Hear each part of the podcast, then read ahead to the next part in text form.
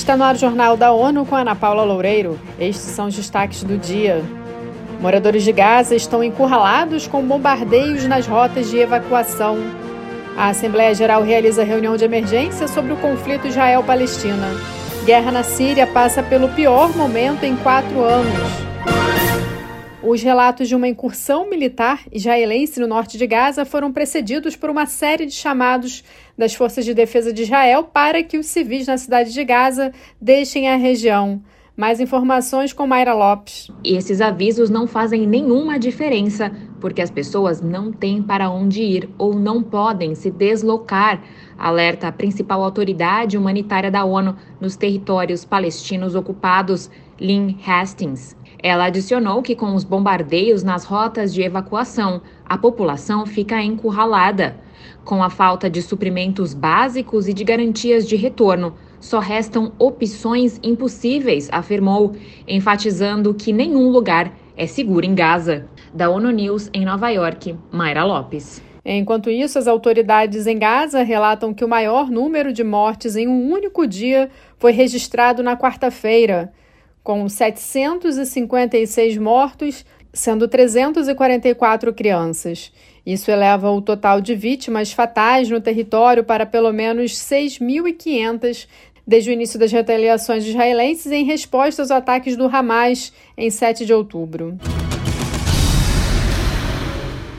A Assembleia Geral das Nações Unidas deu início a uma sessão especial de emergência sobre o conflito Israel-Palestina na quinta-feira. O debate continua nesta sexta-feira. De acordo com a resolução União para a Paz, adotada em 1950, o órgão pode convocar uma sessão especial de emergência em até 24 horas, caso o Conselho de Segurança deixe de exercer sua responsabilidade primária pela manutenção da paz e segurança internacionais.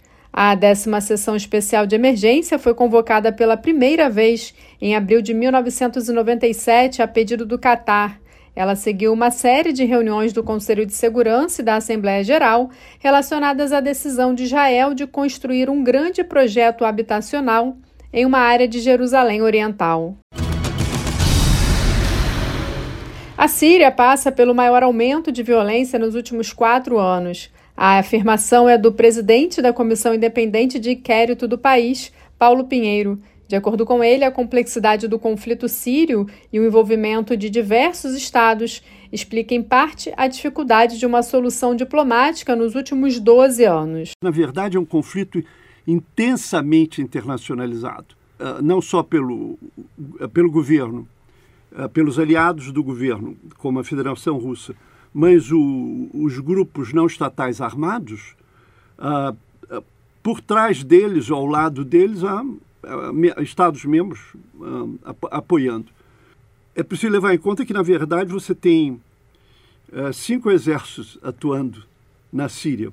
Ah, você tem o próprio governo ah, sírio, você tem os Estados Unidos e a coalizão mais ativa um pouco antes desse, desses uh, quatro anos. Uh, você tem, uh, você tem a, a, a, Federação Russa, você tem milícias do Irã e você tem efetivos do, do Hezbollah. Quer dizer, a, a, a situação na Síria é complicada, não só no teatro de operações, como uh, no envolvimento da comunidade internacional. Ele destacou que todos os membros permanentes do Conselho de Segurança das Nações Unidas tiveram envolvimento direto no conflito, com exceção da China. O abuso sexual como arma de guerra tem endereço direto às mulheres. O alerta da embaixadora brasileira Glivane Oliveira, que participou das discussões desta semana no Conselho de Segurança sobre a participação das mulheres na paz e segurança internacional. É inacreditável que hoje no mundo a gente ainda tenha abuso sexual sendo cometido e sendo usado como arma de guerra. Isso é absolutamente inacreditável, né?